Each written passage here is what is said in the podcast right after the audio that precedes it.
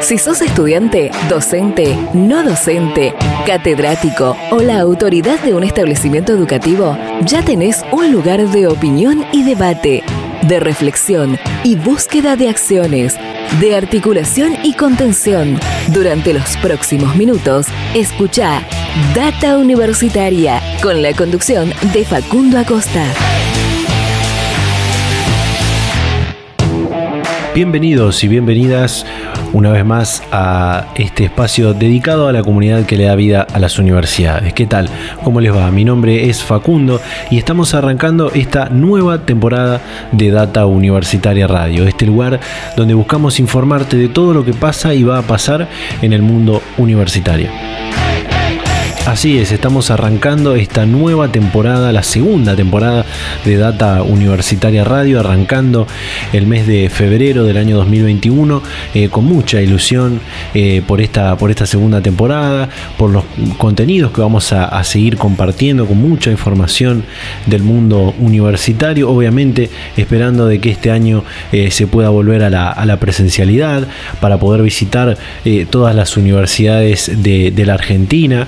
Eh, y bueno, con muchísima, muchísima información que ya veníamos compartiendo y compartimos durante el 2020, eh, investigación, ciencia y tecnología, eh, políticas extensionistas de las universidades, las experiencias que van viviendo las universidades en base a este contexto que todavía estamos atravesando, qué opinan los estudiantes, qué opinan los docentes, los trabajadores, las autoridades, algunas opiniones también de de referentes de la educación que hemos ido compartiendo a lo largo del año 2020 en la, en la primera temporada. Em, por supuesto que con esto tratamos de llegar a toda la comunidad universitaria de todo el país, eh, por eso estamos en muchísimas localidades a lo largo y a lo ancho de la Argentina, que aprovecho para saludar y agradecer a todas las emisoras que comparten este, este ciclo radial, a las que se están sumando en este 2021, en esta segunda temporada. Y bueno, si es la primera vez que estás escuchando este programa, si es la primera vez que escuchás Data Universitaria Radio, por supuesto, te invitamos a que ingreses a nuestro sitio web datauniversitaria.com.ar, donde también vas a encontrar mucha más información, noticias eh, de lo que pasa en el mundo universitario todos los días, todas las semanas y en el momento que quieras. Y por supuesto, revivir lo que fue la temporada 2020 de este ciclo radial con entrevistas muy interesantes que hemos tenido y que vamos a tener también y vamos a ir compartiendo en esta nueva temporada. Por supuesto, en este en nuestro sitio web vas a encontrar noticias, por ejemplo, de los ingresos en las universidades, cómo se está viviendo el ingreso 2021, por supuesto, todavía de manera virtual. Eh, este ingreso 2021, eh, algunas universidades ya lo están haciendo en, este, en esta primera semana de febrero, otras ya lo están programando para los, los próximos días de eh, este segundo mes del año. también algunas noticias nuevas que fueron pasando esta semana, como el impulso de, de la prestación básica universal, un programa que ha lanzado el Ente Nacional de Comunicaciones con el gobierno de la nación, algo que busca eh, de alguna manera dar un beneficio a la comunidad universitaria con eh, servicios de, conectividad eh, a precios más bajos. Así que es una noticia muy interesante que se ha conocido esta semana y que invitamos a que la vean.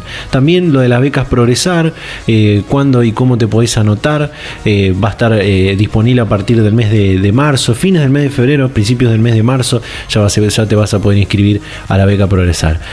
así que bueno, todo esto en Data Universitaria Hoy un programa donde vamos a compartir muchísimas eh, comunicaciones, vamos a tratar de que nos dé el, tiempo para poder compartir todo lo que, lo que queremos. Y si no, va a quedar para los próximos programas. Queremos hablar eh, en, estos primeros programas de, orientación vocacional, de cómo es los ingresos a las universidades, cómo lo van programando también las diferentes instituciones y algunas otras cosas que van pasando también en la sociedad, como esto del coronavirus que todavía estamos atravesando, las vacunas contra el coronavirus eh, y algunas otras cosas que tienen que ver con, con las universidades. Así que bueno, eh, gracias a todos por estar ahí. queremos que, que se queden toda esta hora que vamos a compartir con todas y todos ustedes en esta nueva temporada, en este primer programa de Data Universitaria Radio. Data Universitaria. Información, comentarios, entrevistas, investigaciones, todo lo que te interesa saber del mundo universitario. Las 24 horas del día y en el momento que quieras. Visítanos en datauniversitaria.com.ar. Y bien, arrancamos este programa con la primera comunicación eh, que, vamos a, que vamos a estar teniendo, como te decía, y vamos a hablar del coronavirus, de las vacunas contra el coronavirus, eh, que se sigue hablando mucho. Argentina ya empezó a recibir la, vacuna contra el coronavirus, empezó la campaña de vacunación y en el mundo se sigue hablando de, de las vacunas contra el coronavirus y por eso invitamos nuevamente a la doctora Daniela Osborne, investigadora principal del CONICET y doctora de la Universidad Nacional de La Plata para hablar sobre esta situación. Daniela, ¿qué tal? ¿Cómo estás? Facundo te saluda, muy bienvenida. Buenos días, ¿cómo andas? Espero todo bien por ahí. Bien, bien. Bueno, eh, la llamamos para hablar sobre, sobre las vacunas contra el, coronavirus. Ya hablamos en la temporada anterior, eh, pero este martes 2 de, 2 de febrero se publicó en una de las revistas científicas más prestigiosas del mundo eh, otros resultados sobre estudios de eficacia en la vacuna Sputnik B, arrojando un 91 eh, 6% de, de, eficacia. Eh, preguntarle cómo fue este, este estudio, qué, se pudo, qué más se pudo saber y si con esto la sociedad puede quedarse tranquila de, la seguridad de esta, de esta candidata. Eh, sí, cierto, el 2 de febrero apareció la publicación.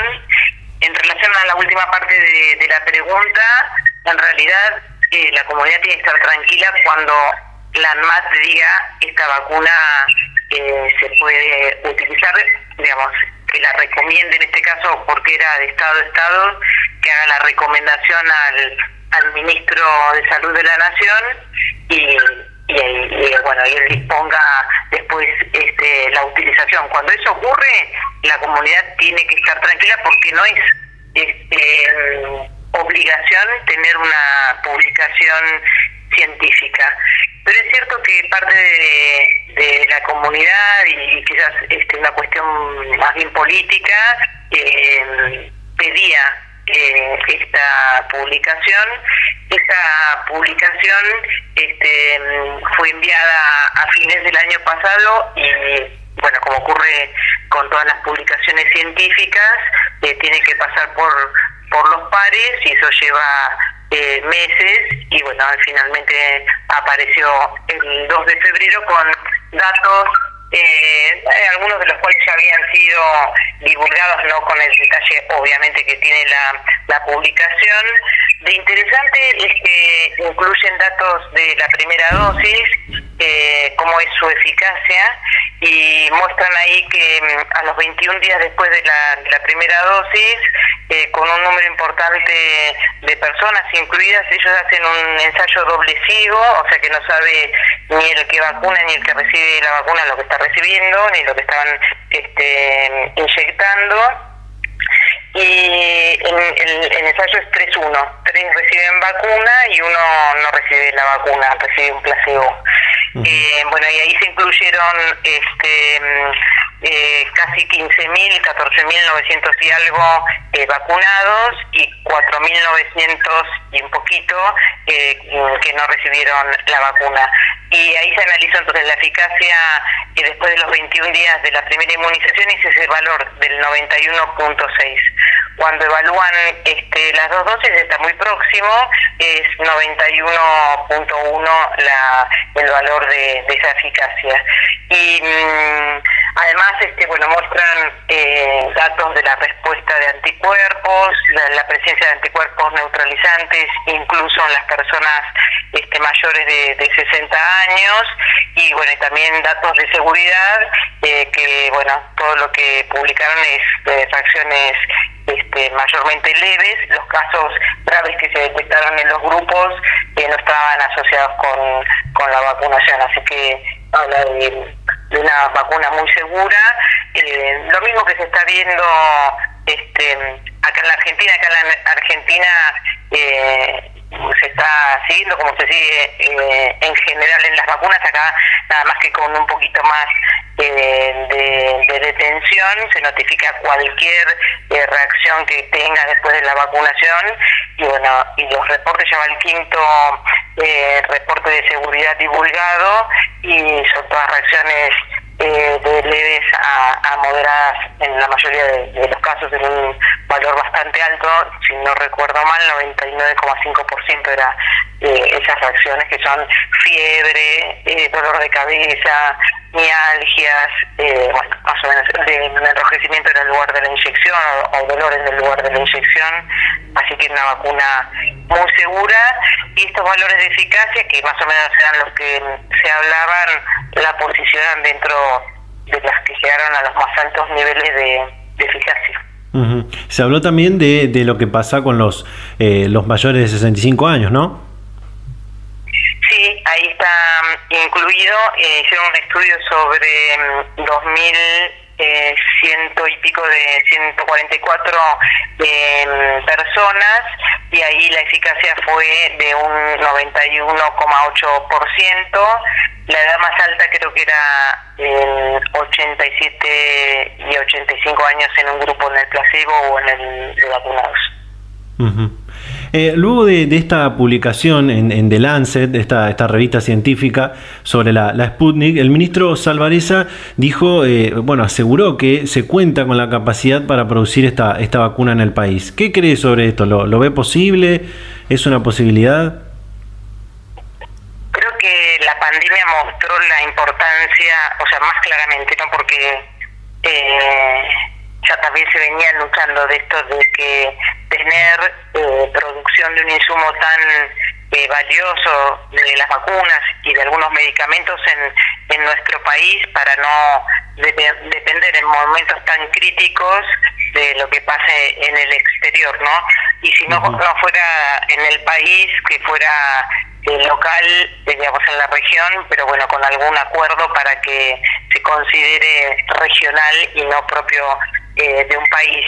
Eh, ya se demostró eh, que capacidad local hay porque se, está produciendo la vacuna de AstraZeneca, la desarrollada por la Universidad de Oxford, que de hecho ya enviaron desde el principio activo eh, 12 millones de dosis para para México.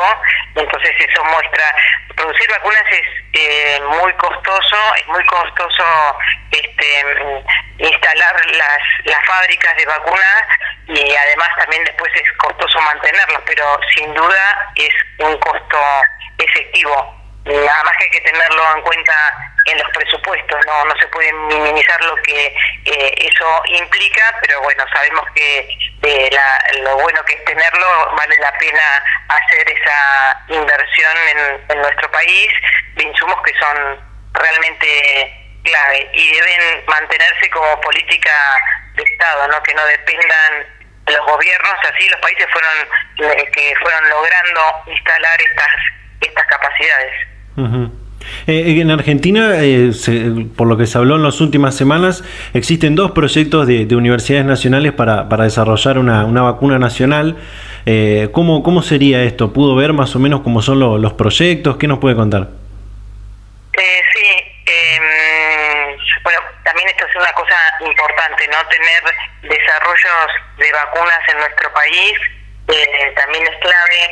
Es muy difícil después el salto eh, de... En general los desarrollos ocurren en, la academia, ¿no? En, las universidades y el salto a, poder sacarla del laboratorio este, es complejo, que esperamos que la pandemia eh, permita derimir algunos obstáculos este, que se generen canales que que hagan llegar a, esos desarrollos más rápidamente. Y bueno, el que más conozco es el de la mm, eh, Universidad de San Martín, eh, que refiere a una plataforma eh, con proteínas. Este grupo venía trabajando en lo que es un componente esencial en muchas vacunas, que son los adyuvantes, y bueno, trabajaron con eh, unos ayudantes que por ellos desarrollados y además con eh, proteínas específicas del SARS-CoV-2, o sea, sería una plataforma de vacunas eh, a componentes, a, proteínas, que según lo que divulgaron eh, tienen muy buenos resultados en este primer estadio, que es el crucial, ¿no? que si de ahí no tenés un resultado positivo no puedes ir a los ensayos clínicos en humanos, y parece que están teniendo eh, muy buenos datos ahí. Y en Córdoba es una vacuna mm, por vía, o sea, por vía nasal, que eso es este, lo interesante del desarrollo eh, y lo que tiene eso que sea por vías nasales que genera una respuesta inmune que es más bien de propio de las mucosas y como la vía de entrada eh, del, del virus es por la vía este, respiratoria también es un buen este diseño. Ellos creo que van un poquitito este, más atrás no escuché sus sus últimos eh, divulgaciones bien bueno, Daniela, muchísimas gracias. La verdad, todo muy claro sobre, sobre las vacunas, una vez más, sobre la, la Sputnik B, que también fue tan criticada. Así que muchísimas gracias por, por aclarar toda esta situación y por contactarte con, por predisponerte para hablar con nosotros. Muchísimas gracias. No, siempre, siempre es un gusto y la agradecida soy yo por el espacio para este intercambio. Un abrazo. Hasta luego. Data Universitaria. Información, comentarios, entrevistas, investigaciones, todo lo que te interesa saber del mundo universitario. Las 24 horas del día y en el momento que quieras. Visítanos en datauniversitaria.com.ar. Y bien, ahí compartíamos la comunicación con la doctora Daniela Osborne sobre eh, las vacunas contra el COVID-19. Bueno, muchas cuestiones para, para, tener en cuenta para que la sociedad se quede, se quede tranquila sobre, sobre la vacuna rusa. Eh, vamos a ir un pequeño corte y ya continuamos con más Data Universitaria Radio. Y seguimos en Data Universitaria Radio en este programa inaugural de la temporada 2021. Vamos a continuar con más entrevistas, con más eh, comunicaciones. Eh, durante el 2021 hemos hablado con muchísimas autoridades universitarias, las pueden revivir en nuestro sitio web. Y bueno, ahora vamos a, estar comunicándonos, ya está en línea para hablar con nosotros eh, el rector de la Universidad Nacional de Cuyo, Daniel Pisi. Daniel, ¿qué tal? ¿Cómo le va? Bienvenido a Data Universitaria Radio. Buenos días. Un, gusto conversar con ustedes, especialmente este tema. Bien, para ir arrancando me gustaría hablar de, la disposición que ya tiene la universidad para que este próximo 17 de febrero comiencen a retornar a la presencialidad algunas actividades de forma progresiva. ¿Qué nos puede contar? Bueno, en primer lugar que hubo un trabajo muy importante hacia fin de año eh, del Consejo Superior eh, eh, justamente poniendo mucho foco en este tema, ¿no? en retorno a la presencialidad. Y bueno, ahí se han aprobado una cuestión, varias cuestiones que creo que son muy interesantes. Una que tiene que ver, eh, en primer lugar, con una mirada eh, muy profunda de la diversidad que tiene nuestra universidad. Ustedes saben que la Universidad Nacional de Cuyo, más allá de las 13 unidades académicas que tiene, eh, tenemos los institutos tecnológicos universitarios, eh, Balseiro, que es otro instituto muy importante, seis colegios, seis colegios eh, secundarios, eh, y después una cantidad de organismos muy, muy, muy interesantes, como son los organismos artísticos, cine, bueno, una, una diversidad muy importante. Y bueno, lo que trabajamos ahí fue eh, especialmente con también con un comité epidemiológico ampliado que armamos eh, dentro de la universidad, tratando de tener un poco todas las miradas, ¿no es cierto? Es decir, este, por supuesto, prioritariamente lo académico, pero también lo que tenga que ver con, con lo, lo social, con lo económico, con lo, con lo ambiental. Y hemos llegado a algunas conclusiones interesantes. En primer lugar, el retorno a la presencialidad eh, lo hemos diseñado en una forma eh, progresiva, escalonada, cuidada, fundamentalmente en función del escenario de salud que tenemos en la provincia de Mendoza, que ustedes saben que es un escenario complicado y que estamos esperando, todo indica, todo indica que puede haber un rebrote importante una vez que vuelvan los mendocinos de, de las vacaciones, pero hemos tenido un pequeño, estamos teniendo un pequeño crecimiento eh, en estos últimos días. Pero bueno, eh, la cuestión es que eh, hemos puesto una, una mirada, creo que muy interesante, la universidad, tengo que aclarar que veníamos, veníamos trabajando nosotros pero por supuesto que este escenario de contexto aceleró muchísimo las cosas. Le doy un ejemplo. La UNCU digital nuestra la teníamos planificada para el 20 y habíamos dado un plazo de un año, digamos, para llegar a digitalizar un año, año y medio, nos conformábamos para digitalizar absolutamente todo en la universidad. ¿Qué le cuento? Que eh, llegado junio, julio, antes del receso de julio, justamente por el escenario de contexto, estaba absolutamente todo digitalizado, todo, todo digitalizado, no había un solo papel en la universidad. Mm. Y eso, bueno, son algunas de las de la ventajas que hay este bendito virus, ¿no es cierto? Y después lo otro muy fuerte, muy fuerte, es que nosotros veníamos con un programa de educación a distancia y en la universidad, ya a principios del 2020, habíamos cumplido una primera etapa que era que todas las carreras y todas absolutamente eh, todos los cursos tuviesen un 25% de educación a distancia. Bueno, con este caso, eh, ahora le paso los números, eh, llegamos a fin de año con la educación a distancia prácticamente a pleno. Es decir, que hubo un aceleramiento brutal, porque ese sí era un programa de dos años, pero eh, y le paso algunos números de paso.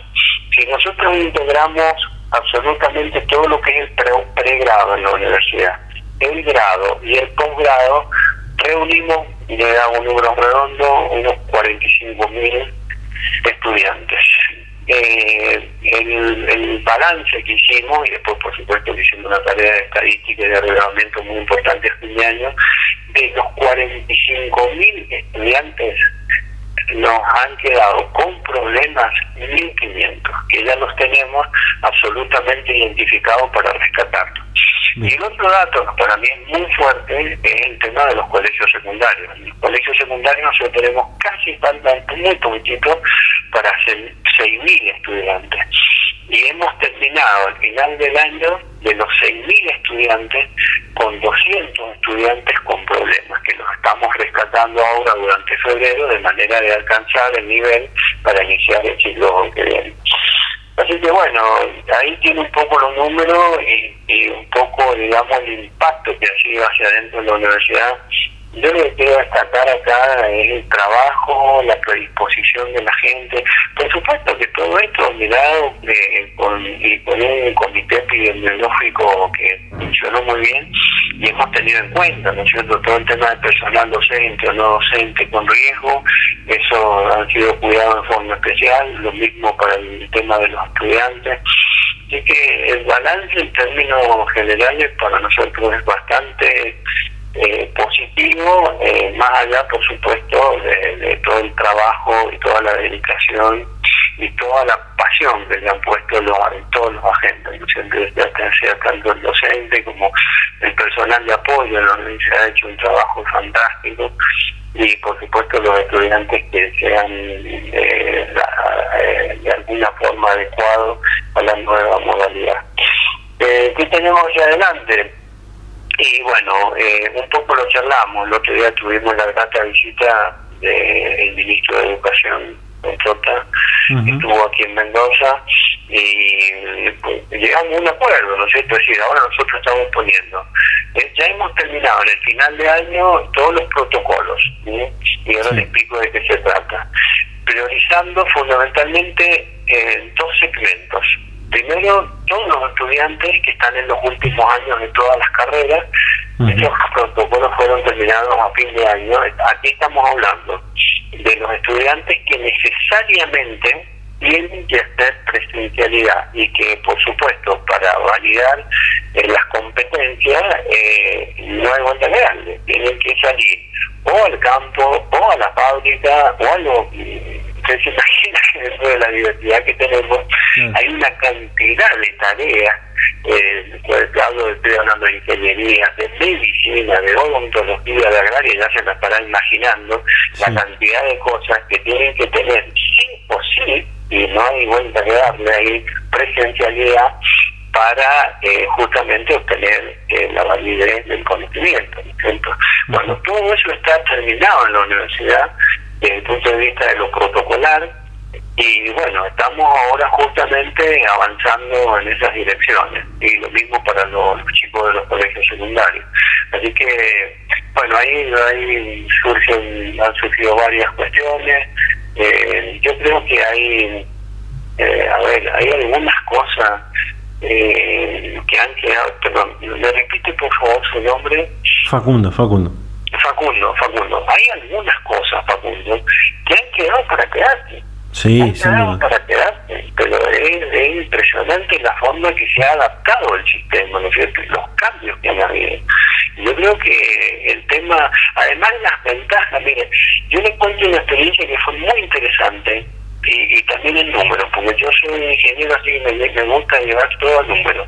Nosotros el año pasado, en mitad de año, siempre hacemos una expo educativa, que es una expo educativa muy linda, con toda la oferta de todas las unidades académicas, de los institutos, una cosa muy linda. Bueno, el año pasado hicimos la expo educativa virtual virtual, es decir, que toda la unidad académica, los institutos banqueros, los institutos tecnológicos, los colegios, no, perdón, los colegios, los institutos tecnológicos, y las unidades académicas expusieron su oferta.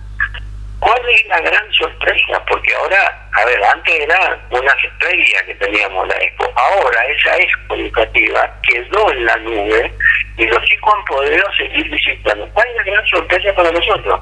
Que este año hemos tenido un crecimiento del 20% de estudiantes que quieren ingresar a la Universidad Nacional de Cuba. Porque eso ha facilitado un montón de cosas. Ustedes se imaginan el, peso específico que tiene la universidad en el oeste argentino muy fuerte, en el interior nuestro. Entonces, a muchos chicos, pero muchísimos chicos, se les facilita toda una cantidad de problemas y de barreras que tenían del interior que sus papás tenían que pagarle para que viniesen a la universidad, se juntaban cuatro o cinco estudiantes, ¿no es cierto? Y un departamento. Bueno, todo eso voló por el aire, voló por el aire. Y realmente a nosotros nos ha quedado, digamos, un servicio ahora en lo educativo que realmente es muy, muy, muy interesante. Eh, teniendo en cuenta todo esto que, nos decía de los protocolos y, y, este, este retorno progresivo que están por hacer en la universidad, ¿qué se tiene que dar para que vuelvan las clases presenciales? Yo creo que tiene mucho que ver, acá es muy riguroso el seguimiento que se hace en el escenario del contexto de salud. Claro. Es decir, nosotros ya, a ver, como yo le dije recién, hemos hecho presencial, pero un montón de cosas. Ya los chicos, los, que han tenido que ir al, campo, los que han ido a la industria, eh, eh, exámenes, han habido muchos exámenes, muchas aprobaciones de posgrado, por ejemplo, todo eso presencial. Ahora, presencial pleno, eh, yo lo veo complicado. Eh, y especialmente en algunas carreras, ¿no es cierto? Sí. Eh, porque presencial si no hay un cambio importante desde el punto de vista, digamos, del protocolo, es decir, acá hay que respetar los dos metros de distancia y barbijo.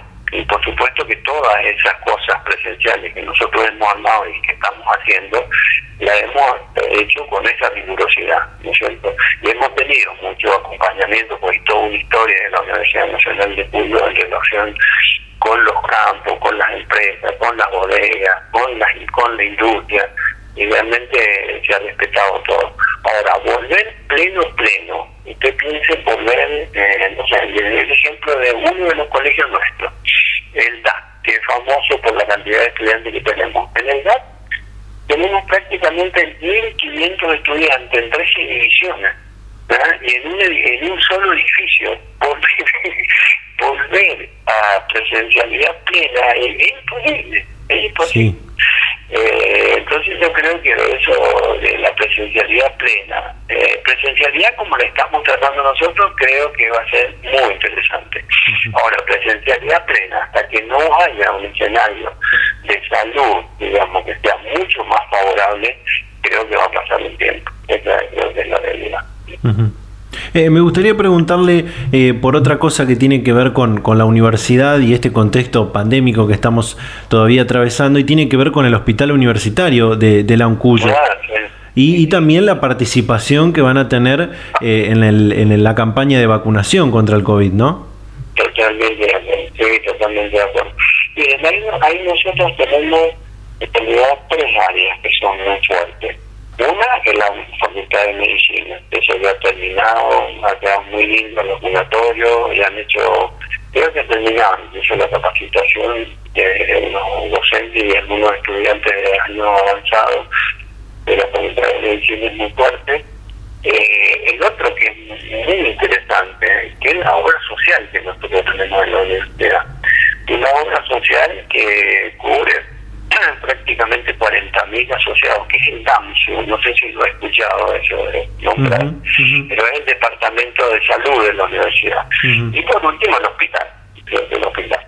Eh, el hospital eh, hemos avanzado mucho este último tiempo, nos faltan algunas cosas dentro del hospital, pero lo que tiene que ver con vacunación, la gente está entrenada, está preparada y por supuesto estamos lo que estamos esperando sí eh, dentro del ámbito nuestro, ¿no es cierto? Porque ya se ha hecho bastante a nivel provincial, estamos esperando la votación de la vacuna porque todavía eh, no hemos participado justamente porque en la, entrega ha sido muy exiguo. Entonces, ahí nosotros estamos preparados y por supuesto que el Ministerio de Salud la provincia lo sabe que vamos a cooperar ampliamente en función del requerimiento que tengamos de, de salud de la provincia. ¿Va a ser indispensable la, la vacunación de, de, trabajadores, docentes, autoridades universitarias para, para ese retorno a la, a la presencialidad o cómo lo ve? yo creo que sí, no, yo creo que sí. Eh, yo he escuchado ahí varias versiones y de gente muy, la verdad, muy respetuosa, con mucha mucha antigüedad eh, y mucho conocimiento. Y realmente ellos creen que, cualquiera sea la versión que llegue, eh, evidentemente hay, gente que opina que realmente se ha hecho un esfuerzo enorme a nivel mundial y cualquiera de las de la, de las vacunas que lleguen van a ser bienvenidas. Yo por ese sentido lo que he escuchado hay que hay una buena buena reflexión. A mí mismo, como, rector, si me ofrecen la vacuna, ya mismo me la pongo. Porque lo que yo he escuchado en el ambiente de salud es bastante positivo en relación a lo que se ha logrado a nivel mundial con, las vacunas. Bien. Bien. Eh, al principio usted destacaba que, muchas cosas han cambiado en el, en el mundo universitario, en la educación universitaria. Una de ellas, por supuesto, la, es la, la, virtualidad y, cómo se ha impulsado la tecnología. Eh, pero me gustaría preguntarle cuál fue el, el, aprendizaje institucional que dejó la, la situación vivida durante el 2020. Yo creo que eh, lo que se ha mejorado es la actitud al cambio. Sí. Porque había, había, yo les soy sincero, había una resistencia bastante importante. Cuando nosotros empezamos el programa de un digital o el programa de un a distancia, eh, no era tan fácil la cosa. Como ustedes se imaginan que hay incluso en la universidad, la mayoría de las universidades, yo mismo, yo mismo, yo había dado clase en la universidad toda la vida eh, no sabe lo, lo que a mí eh, me costó pasar de la primero del, del pizarrón a la pizza. Eh, después a la, la lo, lo a la segunda evolución que tuvimos eh, que era un, un material muy especial por el fibro. Y de ahí yo no quería salir y un montón de profesores no queríamos salir pero yo creo que el gran cambio que ha aportado es que ha habido una mejora sustancial de lo actitudinal en los docentes. Y se ha comprendido justamente por todas estas ventajas que han aparecido.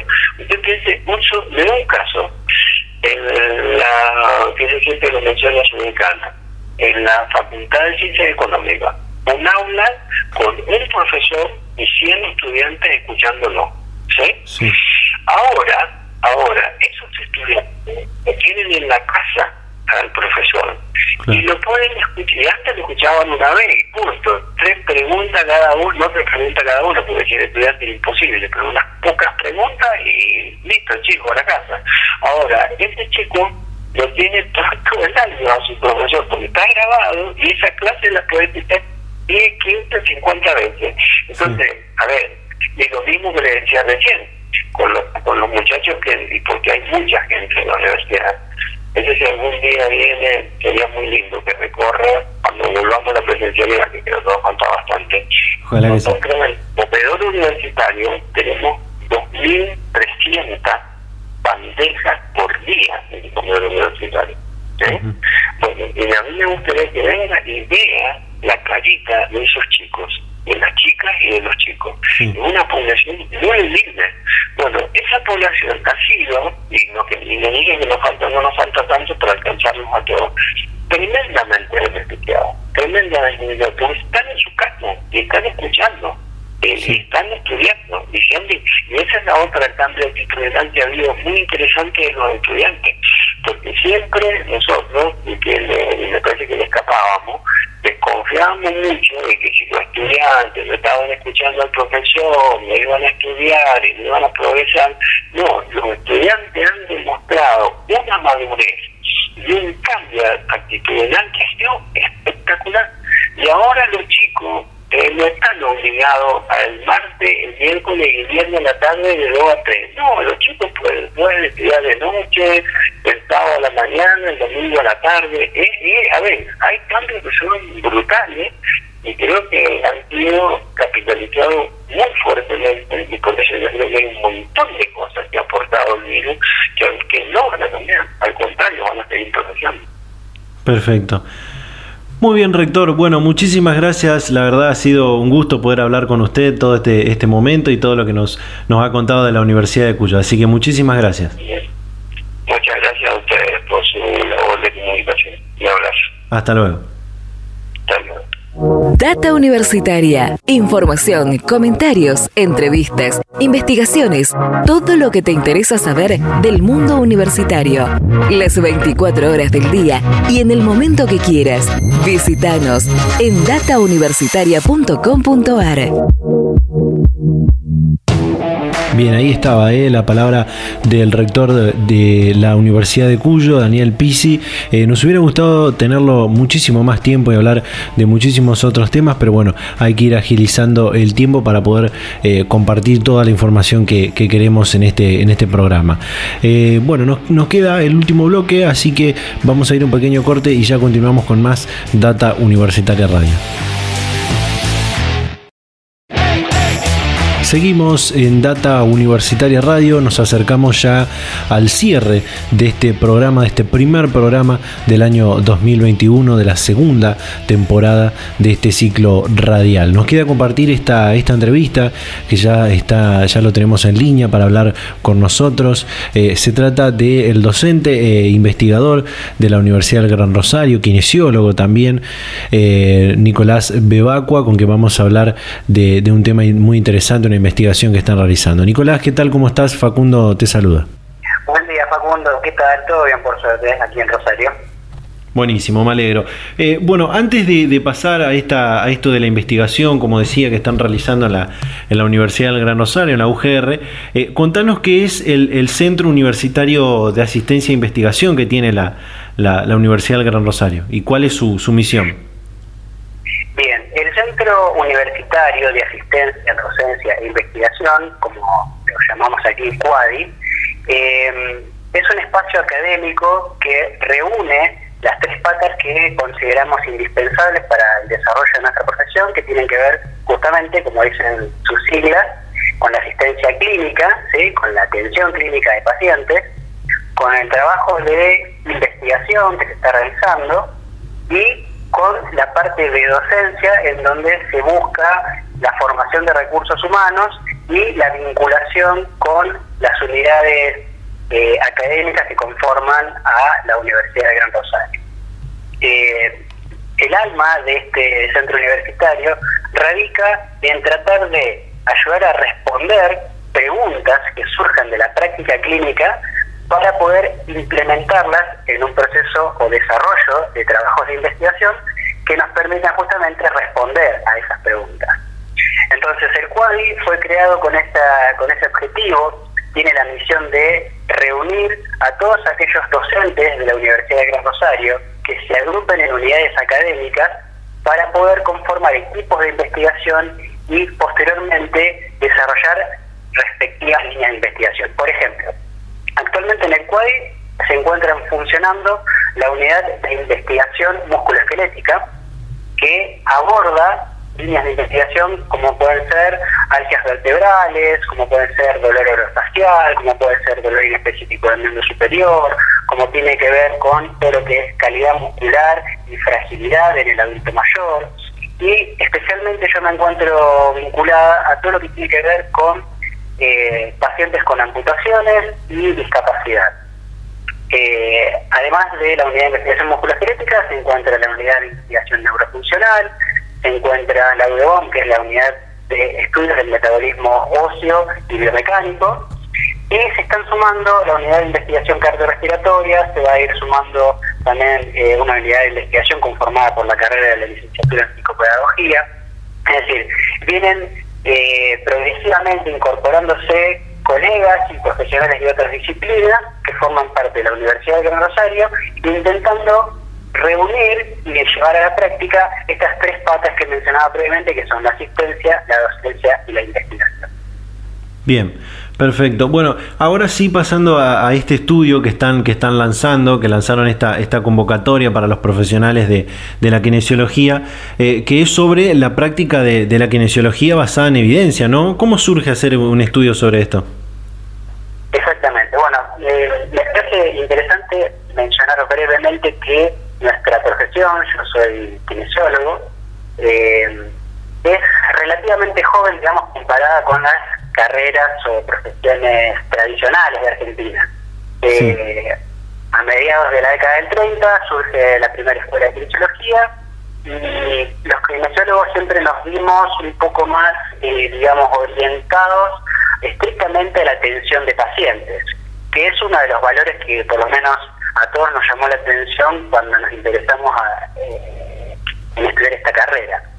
Pero sucede que a diferencia de otros países, como por ejemplo Brasil, como Chile, ni hablar de otros países de, Europa o Estados Unidos, Estados Unidos mismo, la tradición que tiene el kinesiólogo desde el punto de vista de la investigación es muy escasa, es muy escasa.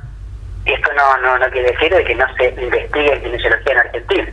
Pero sí que me refiero a escaso, eh, hago referencia al tiempo que los kinesiólogos pueden dedicar y asignan eh, a sus eh, inquietudes que tienen que ver con la investigación. Entonces, la práctica basada en la evidencia es un, concepto desarrollado en la década del 90 por Gordon Bouchard, en donde se le, se le trata de asignar un valor extra a la atención clínica de pacientes. Y eso se hace muy exclusivamente reuniendo tres partes que son indisolubles, que tienen que ver con la investigación clínica de alta calidad, con la experiencia del profesional, con la expertise, y con las creencias o preferencias del paciente. Entonces, a mí siempre me gusta ah, mencionar un ejemplo, que es que a mí viene un paciente con un dolor lumbar agudo que gustó ayer realizando determinado esfuerzo, movimiento, etcétera, viene y consulta conmigo como kinesiólogo y me pregunta cuál es la mejor terapéutica que yo puedo brindarle para resolver su cuadro, si yo, por ejemplo, voy a poner un ejemplo arbitrario, yo por ejemplo sé que la acupuntura es la mejor intervención terapéutica para resolver un cuadro de lumbalgia aguda, yo le tendría que decir a ese paciente, mira, la acupuntura es el mejor cuadro que ha demostrado a partir de la evidencia científica proveniente de estudios clínicos de alta calidad, es la mejor intervención terapéutica que te va a ayudar a resolver el cuadro. Bien, perfecto. Eso es una pata de la práctica basada en la evidencia. ¿Tanto pata cuál es? La expertise del, del terapeuta. Si yo no sé aplicar acupuntura, lo tengo que derivar al paciente con un colega que sea un experto en esa terapéutica en particular. Entonces ahí está la otra pata, la experiencia del profesional. Si ese paciente me dice, mira, está todo bien, pero yo le tengo terror a las agujas, por más que la acupuntura es una la utilización de, agujas con una eh, digamos una intervención mínimamente invasiva, si la aguja penetra unos escasos milímetros en la piel, pero si le tiene terror, yo no puedo aplicar esa intervención. Entonces, ¿qué quiero marcar con esto? Las preferencias o creencias del paciente son fundamentales a la hora de tomar una decisión clínica. ¿sí? Por más que yo sepa que esa es la mejor intervención terapéutica, por más que yo sea el mejor en aplicar esa intervención terapéutica, si el paciente no se la puedo aplicar, no se la voy a aplicar. Entonces, tengo que tener en cuenta las tres patas que conforman la práctica bastante. Entonces, cuando uno interrelaciona estos tres factores, estos tres componentes de la PBE, como le llamamos, eh, empieza a ver que la práctica kinésica en Argentina tiene una diversidad y una heterogeneidad muy importante. Entonces se nos ocurrió, junto con mis colegas, el licenciado Intelangelo, principalmente, que es el director del cuadri, se nos ocurrió poder indagar cuáles son los conocimientos, cuáles son las limitaciones, cuáles son las barreras, las creencias y actitudes que tienen los kinesiólogos de Argentina frente a la práctica basada en la evidencia. Eh, ¿Esto hace, hace hincapié en, en algunas áreas eh, en específico de la kinesiología o es para todas las áreas? Es absolutamente transversal para todas las áreas que componen a la kinesiología. Nuestra profesión, si lo tuviese que resumir muy brevemente, básicamente se compone de ciertas, digamos, especialidades que tienen que ver con la atención en ortopedia y dermatología, con la atención de pacientes con problemas cardiorrespiratorios, con la atención de pacientes con problemas neurológicos y o discapacidad, con la atención de pacientes con trastornos, como le llaman hoy, dermatofuncionales, con trastornos vasculares. Eh, esto significa que nosotros estamos interesados en conocer qué conocen los kinesiólogos, los colegas, en forma plural me refiero, con respecto a la práctica basada en la evidencia. Y suponemos, si tuviésemos que establecer una hipótesis, que eh, los kinesiólogos conocen muy poco sobre la práctica basada en la evidencia y en, muchas, en muchos casos tienen un concepto erróneo. Suponen que la práctica basada en la evidencia es estar actualizado con el último paper con respecto a si una intervención terapéutica funciona o no funciona para determinado cuadro patológico, pero nada más que eso.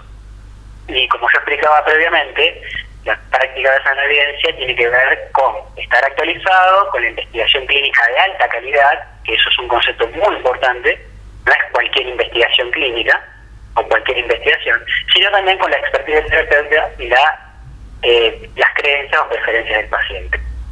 Entonces, eh, como nosotros suponemos que no hay mucho conocimiento sobre la práctica basada en la evidencia, lanzamos esta encuesta que tiene como objetivo alcanzar a la gran mayoría de los profesionales kinesiólogos que se encuentran distribuidos a lo largo y ancho de nuestro país. Bien, eh, y, en este sentido, eh, ¿qué harán con los datos que, que, se releven cuando, cuando finalice la encuesta? Y también preguntarte cómo, eh, si, cómo conocer esas barreras o limitaciones en, en, la práctica de esta, de esta profesión puede mejorar la práctica de los profesionales.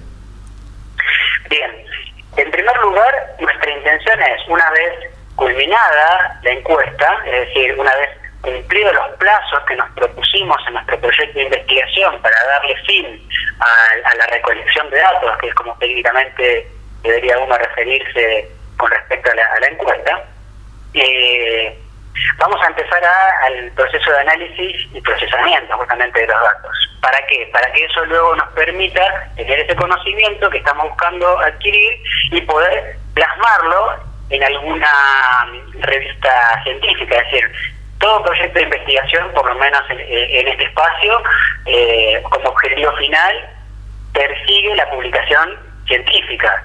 ¿sí? Eh, que es otra tarea que los investigadores eh, normalmente nos relacionamos, seleccionar la revista que creemos más apropiada y enviar un, manuscrito científico, como se, como se debería referir técnicamente, para que el mismo sea revisado por pares y por el editor jefe de la revista y si se acepta, luego sea publicado.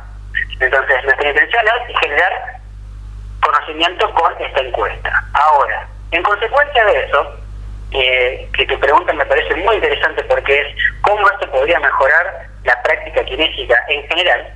Eh, lo que sucede actualmente en nuestra profesión, no sé si a diferencia de otras, es que eh, muchas personas basan sus intervenciones terapéuticas en eh, conocimientos científicos de mediana a baja calidad eh, científica. Quiero decir, es decir, yo no estoy completamente seguro si el terapeuta que te va a brindar una atención kinésica va a brindarte la atención kinésica de mayor calidad posible. Presumo que no. Entonces, ¿por qué presumo que no? Porque para poder brindarte la, la atención kinésica de mayor calidad posible, tiene que estar completamente actualizado. Y para estar completamente actualizado tiene que saber interpretar, que viene una de las cuestiones que yo marcaba antes fundamentales, tiene que saber interpretar la literatura científica. Y los kinesiólogos, en general, tenemos una escasa formación en lo que es lectura e interpretación de la lectura científica, de los estudios científicos.